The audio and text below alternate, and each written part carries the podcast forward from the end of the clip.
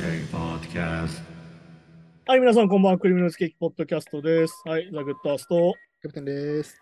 ろしくお願いします。はいはいはい。世間はもうワールドカップ真っ只中ですね。まあそうですね、ちょうどこの今撮ってる時うん。前日？日ね、昨日、まあ昨日ドイツ戦があってね、日本。そうそうそう、ちょうど逆転勝ちをしたと。っていうのをちゃんと見てないキャプテンっていう。俺まだいや、まあ、いや、一応ね、あのニュースでハイライトで見ましたけど。それはもう見てないっつうんだよ。う んそうなんですよね、確かに。そうまあね、だからそのワールドカップについてはね、まあこう、今日のその映画コーナーでまた話すから、うん。まあそこそこって感じなんだけど、まあやっぱそのカタールのワールドカップはやっぱ問題が山積みでさ、うん。まあそのイスラム教独特のその価値観、はいはい。その女性の大会は開かない。うんね。はいはい。いや女子サッカーは今回やらないわけで。うん。あとまあ、LGBTQ の人たちを普通に差別する法律がある。はいはい。あとまあ、だから今、イランで問題になってるのが、そのヒジャブを取った人を殺したりしてるっていうので、うん。それの抗議活動も今起きてて、要はもうイスラム教のいわゆるその昔から教えるまんまっていうかその感そう、だからそれを今、イランの人たちは抗議してる。うん。うん、だからあの今回だから、なんだっけな、国歌を歌うときにイランの選手たちは丸くなって国歌を歌わないっていうのをやってて。たりとか、あとそのヨーロッパの選手たちはこのワンラブっていう、いわゆるそのレインボーカラーのハートマークのキャプテンマークをみんなでつけようとしたら、うん。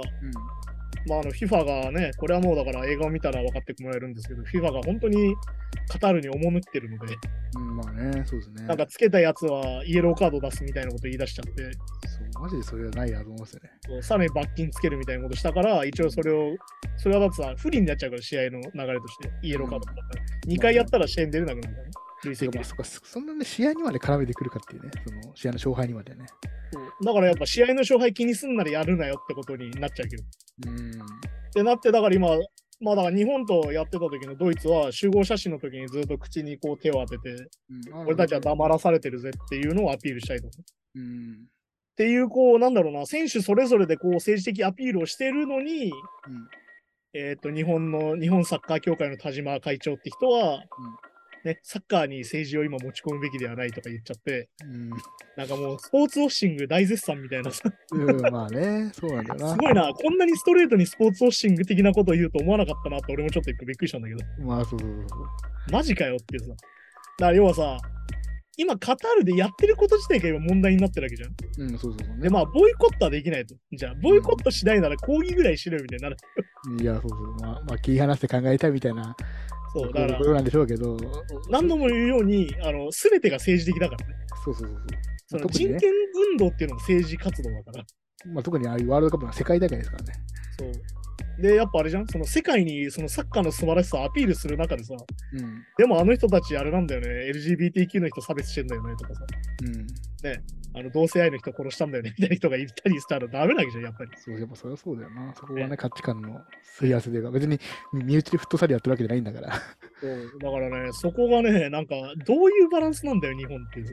うん。っていう、なんかそこもなんかだから逆に言うとドイツに勝っちゃったせいでみんなワーキャーやってっけどさ、まあね、だあからちなみに今ワールドカップこういうことになってますっていうさ。まあそう、ちょっとね、せっかくだから同時にね、あの、ネットフリックスで見てほしいですけど。そう、だから勉強した方がいいんじゃないかなと思うしね、それはね。だからなんか結局なんかその、なんだろうな、まあ頭隠して尻隠さず状態なわけですよ、そのカタールのワールドカップに関してはね。うん。っていうところだったりとかね、あとなんだろうな、ニュースだと、最近な、あまあ今日のニュースかな、今日入ってきたニュースだと、あの前一回話したと思うけど、その、なんだろうな、野党批判の投稿を匿名でやってた。有名アカウントのダッピっていうアカウントがあったんだけど、うん。まあそこをこう、投稿を使ってたネット回線がね、うん。いわゆる契約者だった会社があってさ、そこが。はいはい。で、会社ぐるみじゃんってなったわけね、その投稿自体がじゃん。うん。まあまあ、だから、あの個人的にあの野党を批判してるじゃなくて、なくて。なんか会社ぐるみでやってんなってなってて、まあでもそれに関してね、その会社は、いや、あの、勤務時間内にやってただけですみたいな。うん、個人が勝手にやってただけですとか言って、いや、そんな規模じゃないんだけど、これみたいな。うん、あはい。そもそもあの新聞の早釣りを手に入れられたりしてるから、そもそも関係者じゃないのってずっと言われてたし、情報も早いんだ。そう。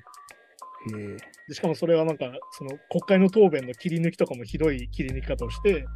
なんかその発言がこう勘違いされるように切り抜くみたいなのやったし、まあまあ変、変更じゃないけど。健康報道的なのやったしう。で、それがまあ一応今日分かったことで、あの自民党の東京都連から400万ぐらいそこに入金があるっていう。おいおい。ってことは完全にじゃあ自民党さんがじゃあお金払ってやってたんですねっていう。まあそうですね、確かに。いわゆるだからまあ内部だよね。内部からいわゆるその野党のイメージダウンをやってた。まあそれは情報も早いですよね。これはね、もうなもう内部の内部だからね。うん。まあだから完全にあれですよ、あのプロパガンダですよ。そうですね健。康報道どころじゃないっていうさ。ネガティブキャンペーンじゃないけど。そう。っていうのをやってたっていうのが、まあ一応このね、新聞赤旗の記事によるとそういうのが出てるっていうね。えー結構じゃあその、そのダダッピーのやつとかが広まった世論とかを信じて、なんだ、やっぱり、やっぱりこう、野党はダメだなとかって信じた人が。いや、めちゃゃくちゃいると思うよ。だって実際その、なんだろう、ダッピってアカウントをさ、うん。結構無意識にリツイートしてる人すげえいたからね。うん。なんなら俺知り合いがリツイートしててマジかと思った時もあったし、はいはいはい。またこいつら同じ話してるよみたいなやり方でうんリツイートしちゃってる人はめちゃくちゃいたから。まあ、それまさか。でも、それって、どうですか、その選挙の、なんかい、公職、公職選挙法っていうんですか？うん。あるには当たんないですか？引っかかんないですか？まあだから、これがどうなっていくかだよね。それがバレて、じゃあどういう対応なんですかって、いや、なんでじゃあ金入れてたんですかみたいな。っあ、まあ、そこの理由次第か。そう。ああ。ていうところで、まあもうちょっと詳しくなると、実はそれダメですよねってなる可能性もあるよねって。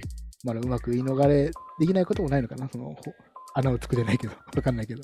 まあだから結局ね、そこはだから、なんつうのかな。煙に巻くというかわかんないけどう。煙に巻くっていうか、その、みんな黙ってりゃ忘れんじゃねえかみたいなさ。うーん、そうそうでもこれに関しては本当にあれだからね、あの日本の国民舐められてるぞ、お前らってことだから。うんそうそうそうですね。そうそうそう。そういうとこだったりするからね。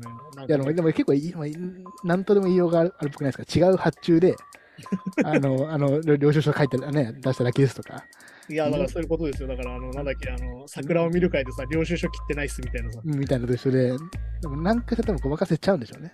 いや、5000円じゃ無理じゃないですかって言ったらいや、唐揚げと、なんだっけ、お酒だけだったら5000円でいきますみたいな。いやいや、そのさ、飲み屋のさ、あの、飲み放題の交渉じゃねえんだからみたいなさ、そうそうで。っていうことを平気でやってる国だから、今ね。そうですね。はい。ってなると、まあい、いくらでも言い逃れはできるんだろうなと思いながら、じゃあ、言い逃れをしない人たちっていうのはどれだけ誠実なのかっていうね。まあ、まあ、それがになると、自民党も、ダッピー、えうんツイッターつぶつぶやき台とかで書か領収書を押さないだろうから、さすがに。これはね。だからなんとかこう、強い弁護士つけちゃえば、どうにかなっちゃうんじゃない？っていう風になってるからね、なんかそこはだからちゃんとやってほしいなと思うしね。うん。あとはなんすかね、まあだから、今あるのだと、まあだからあれだね、引き続きうんあのトランプが大統領選出馬したよっていう話をしてたら、うんなんと今週カニエ・ウエストも出馬表明しちゃうっていうね。うん、まあそうですね。うわー本当にしちゃったよっていうね。まあそこまあ一応そこはできますもんね、別にね。まあそこが自由だから。うん。でお金さえ、許諾金さえ払えばって話だから。もそうか、でもツイッターも今復活したんでしたっけ？そう、だからね、この、なんだっけ？二人、二人ともね。そう、あの、イーロン・マスクが戻しちゃったからさ。じゃあ、じゃあ、そっか、じゃあそのは発信の場もちゃんとそう担保されたわけですね。あいやー、悪影響ですよ、これはっきり言って。てか、あの、毎回言うけど、あの、言論の自由ってそういうことじゃねえんだけどなとか思うけどね。あ。あの、言論の自由は差別する自由じゃねえからっていう。まあ難しいですね。言論の自由、表現の自由って確かにまあ、解釈があれだけど。まあ、だから、その、あ、なんつうのかな。だから結局、何度も言うように、イーロン・マスクが考えた自由だから、そこはね。うんまあまあね。うんその、あの、ツイッターっていうプラットフォームの中の一番偉い人が考えた自由の基準でやってるから、うん。あの、旗から見たらお前これ自由じゃねえだろってなることに今なってる。なっちゃう。けど、まあ、同時にやっぱり、まあ、所詮一企業っていうことですよね。そうそうそうそその経営者によって変わっちゃうというか、色が。う。うん。そこがなかなかね。そう。っていう話にもなってるからね。まあだからね、本当にこういうのがいっぱいあってさ、うん。うん。なんだろうな。いつまでもこういうことしてんだなって思うこともあるけど、でも逆に言うとさ、よくあったじゃん、その桜のビヌ会いつまでやってんだとかさ、うん。折りかけいつまでやってんだとか言ってたけど、いうんや、なんでいつまでもやってるか教えてやろうか。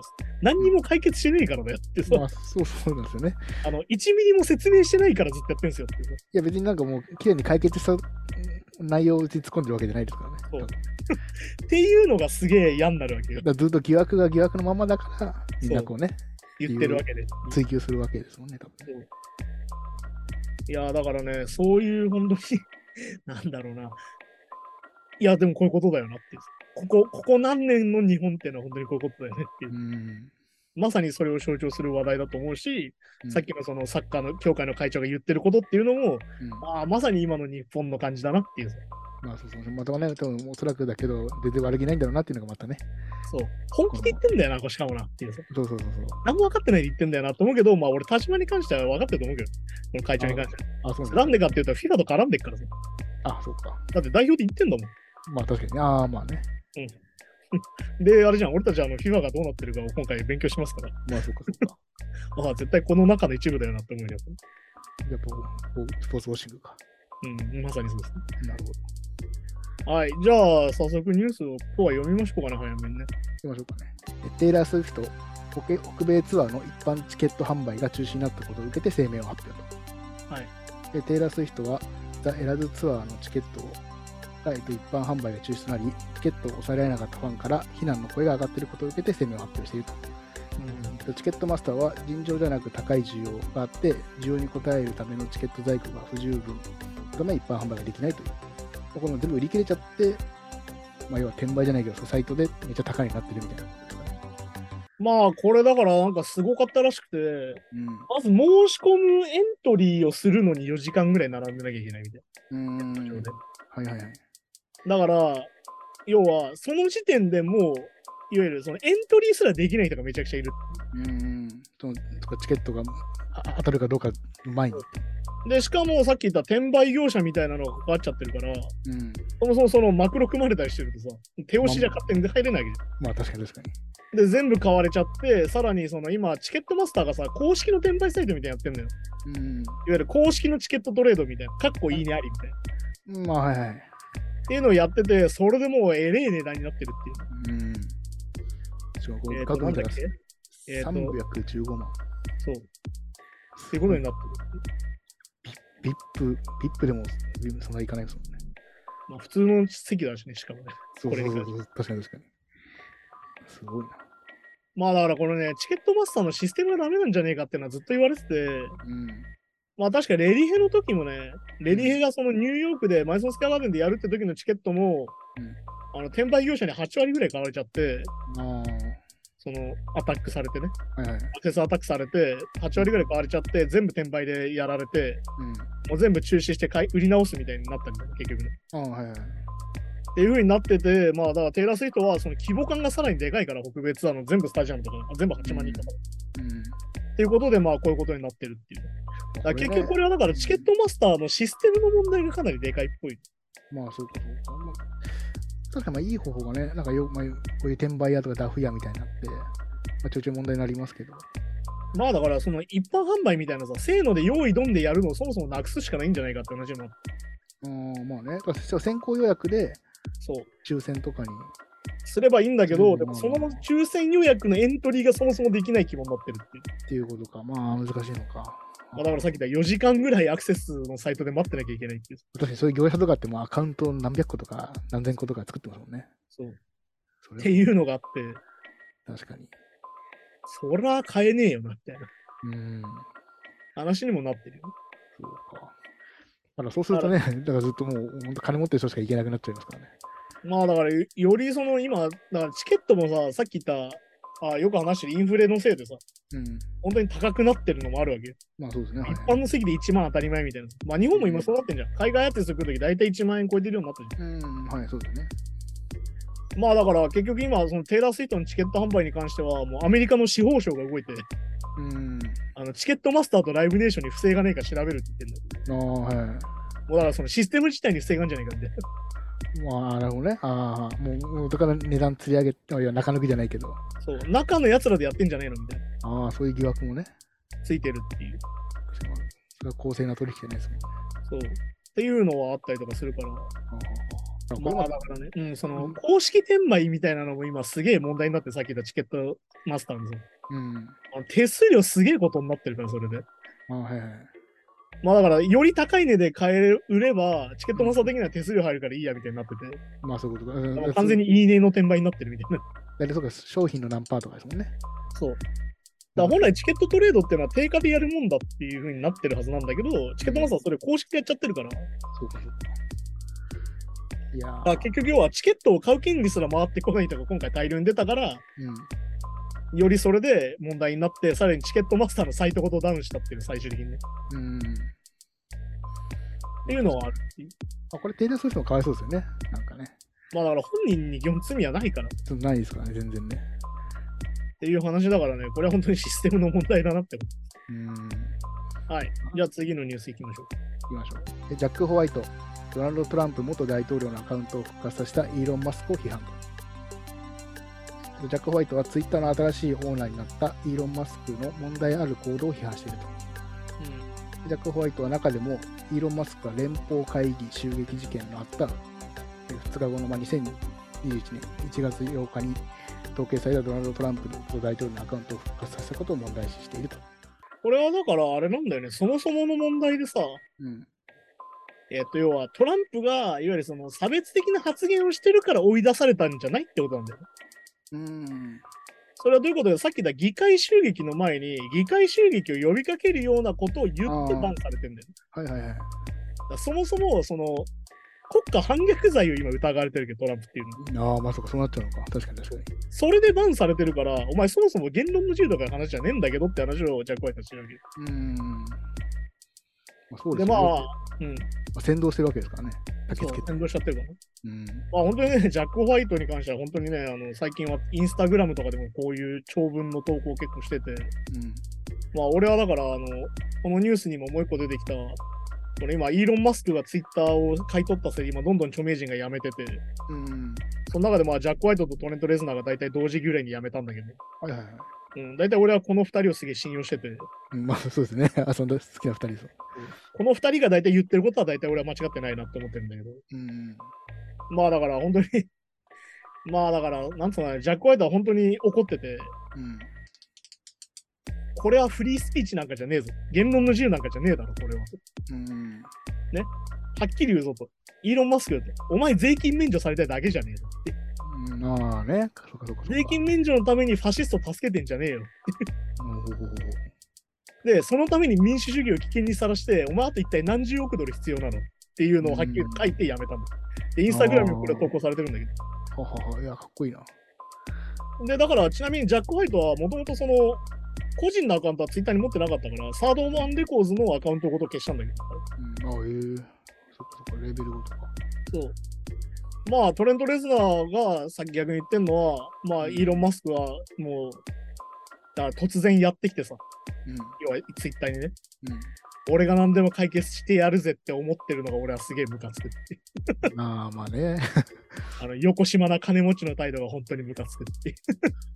まあでも実際はお金で全部解決してやるよ。うんしてやるってか、まあしてきたんでしょうしね。まあでもね。で、まあ、あと、トレント・レズナーに関しては、もともとこの、なんかそのツイッターの居心地が最近あんまり良くねえからもうやめるよっつってやめたっていう。うん。まあ、トレント・レズナーに関してはね、一回なんかその、結構その、ファンがうぜえみたいな感じで一回やめたんだけど。ああ、ええそうなんだ。ファンがすげえしつこかったりするから、もう俺一回やめるわってやめて、一回戻ってきてたりもしてたんだけど。あそうか、DM とかね、売れちゃいますからね。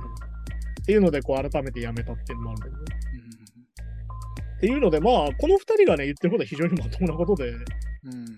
まあだから、はっきり言って金持ちの言い分だよねって。イーロン・マスクの考えたツイッタールールでしょっていう。まあね、やっぱ、さっきも言ったけど、やっぱ民間の、言うても民間の企業ですからね。そう。だからまあ、何度も言うように、その言論の自由とか言ってっけど、さっきのフリースピーチとか言ってっけど、イーロン・マスクはね。うん。だけど、その復活させたやつはさ、うん。基本的にその右派の差別陽動者みたいなやつばっかだけど。まあそうそうそう。だからこれ難しいのが、その別に、だから一民間企業だから、まあ、経営者が好きなようにしていいのはいいんだけど、ただもう、もう規模としてはみんなの感覚としては、それがなんかね、常識というか日常に入ってくるわけじゃないですか。まあ、そう、あと、だからさっき、最近はさ、もう、あの、プラットフォームが責任を取らされることになったわけじゃん。まあそうです。うん。だから、要は YouTube とか Google とかさ、非常に厳しくして、Facebook も一応厳しくしたわけじうん。ゃん。なのに Twitter はこういうことするよっていう、逆に、逆を、逆張りなんだよ、だから。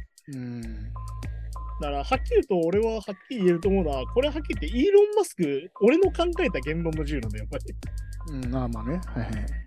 で、イーロン・マスク自体が、その、この前は、この前本当にこいつやべえなと思ったのは、あの、ナンシー・ペロシっていう議会の議長がね、そのうん、議会襲撃されたわけじゃん、あの時さ。うん。うん、はいはい。それで逃げ、逃げた議長の家にさ、そのトランプの Q アノンの信者がさ、忍び込んで、うん。はいはい。その、ナンシー・ペロシを襲おうとしてさ、うあの、ハンマー持って入ってきてね。はいはい。で、結局ナンシー・ペロシはいなかったんだけど、旦那さんはいて家に。うん。で旦那さんは顔面をハンマーでぶん殴られて、脳挫傷するぐらいの怪我を負ったわけよ。うわそれ傷害事件です。普通に殺人未遂なわけですよ、それは。まあいや、まあ確かにそうそう、そもそもね、そっかそっか、そのレベルか。だって侵入してるわけだから。不不法侵入した後に襲撃してるわけだから。まあハンマーでぶん殴ってますからね。そそう頭蓋骨を骨折するぐらいの怪我をしてるからね。殺しに行ってますよね。っていう風になってて、で、それに関してのニュースで、まあ、ちなみに Q アノン側の人たちは、それを自作自演だっていう風に言ってるのね。うん。あペロシの自作自演で、俺たちの評判を落とすためにやってんだみたいな。あ。はいはいはい。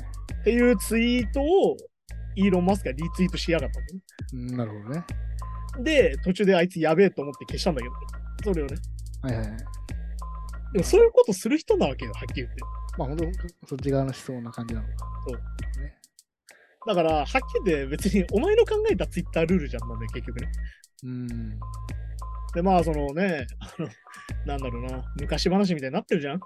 うん。お金持ちが入ってきて、俺が解決してやるっつったらみんなどんどん辞めてって、最後自分一人になっちゃいましたみたいな話になってたわけじゃん。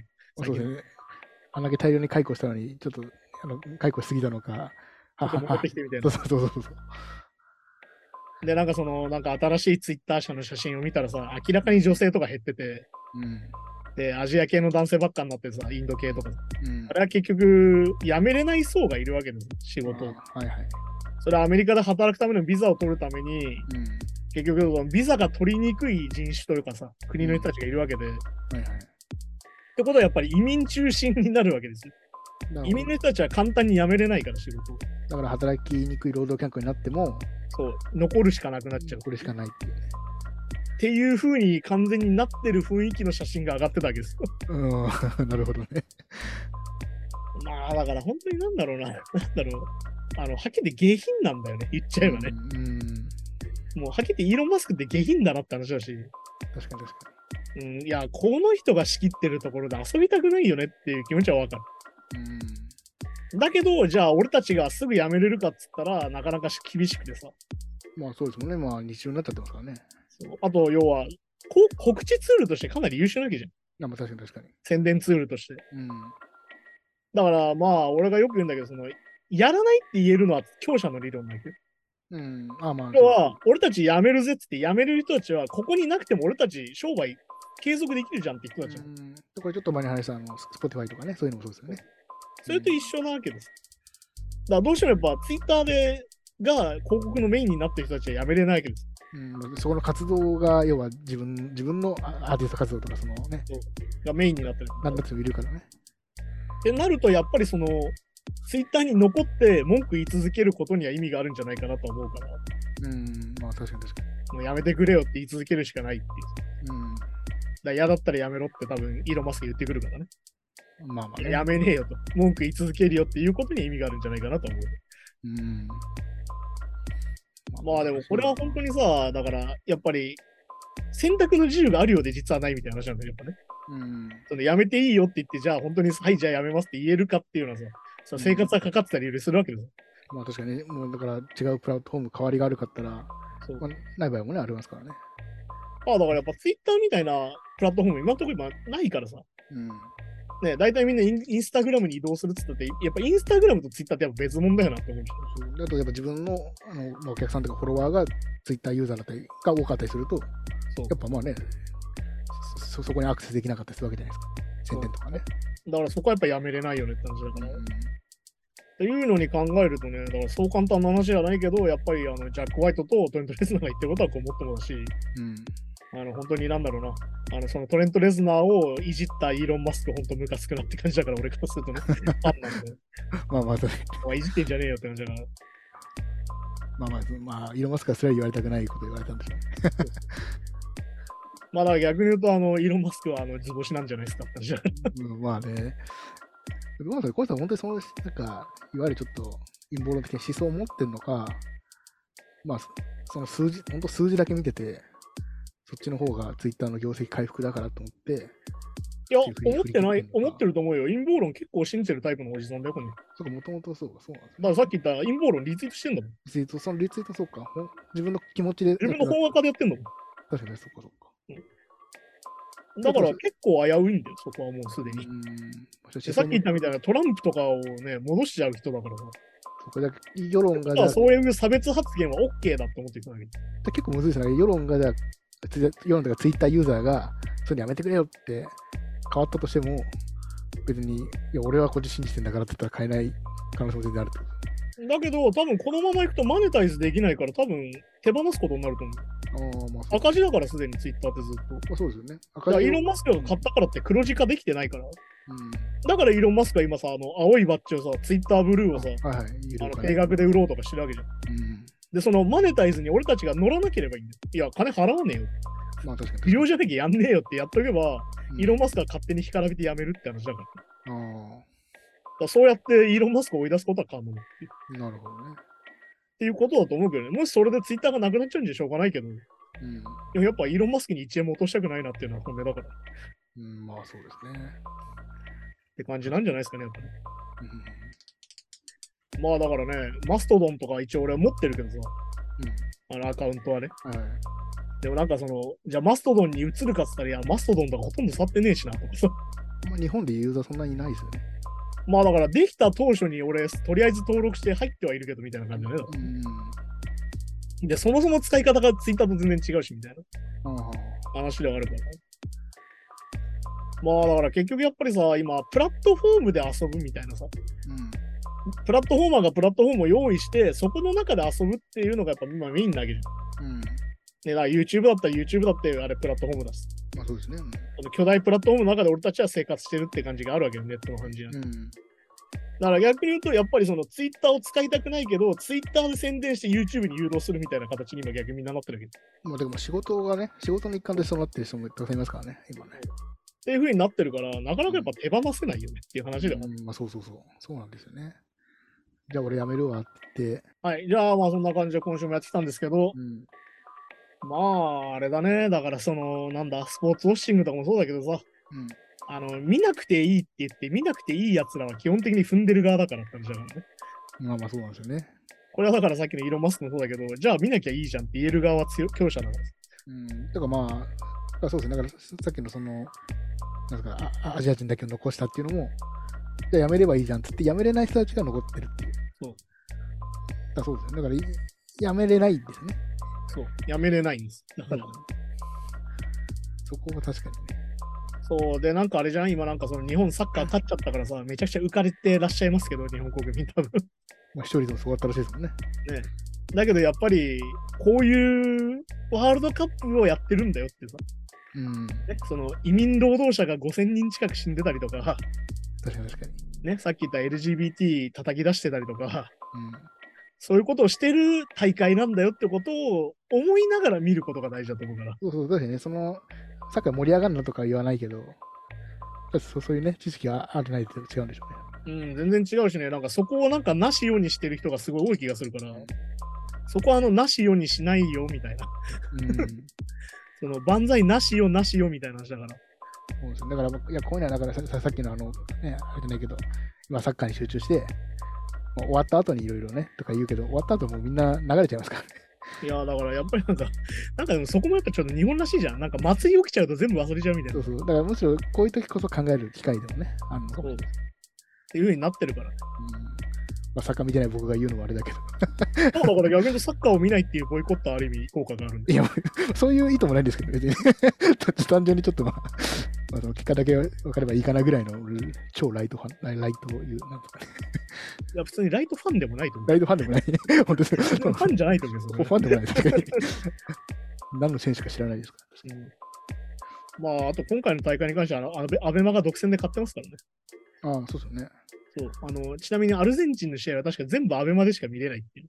地上波で1試合もやってないっていうことだったりするんだけど。まあ、俺は基本的にあのオリンピックとあのワールドカップっていうのは、基本的にあの、すげえ面白い深夜番組だと思って見てるから。うん、ああの深夜の作業してるときにつけとくと大体面白いなみたいな。なるほどね。面白すぎる深夜番組だぐらいの距離感で見てるから。うん。まあ、本当にね、今回のカタールに関してはね、本当に、この後映画の話もしますけど、本当にすげえことになったから、やっぱり。うん、まあ、やっぱそこはやっぱちゃんとそこは見ねえとダメだよなと思うからね。ギリギリ開催してるっていう感じですね、結構うん。はい、じゃあそんな感じで今週もありがとうございましたって感じですね。うん、まあ来週もまたワールドカップがまた続いて日本が勝った負けたの話はするんでしょうけど。そうですね。まあそんな感じでまた来週です。さようなら。さようなら。Wave Noise Gang Podcast.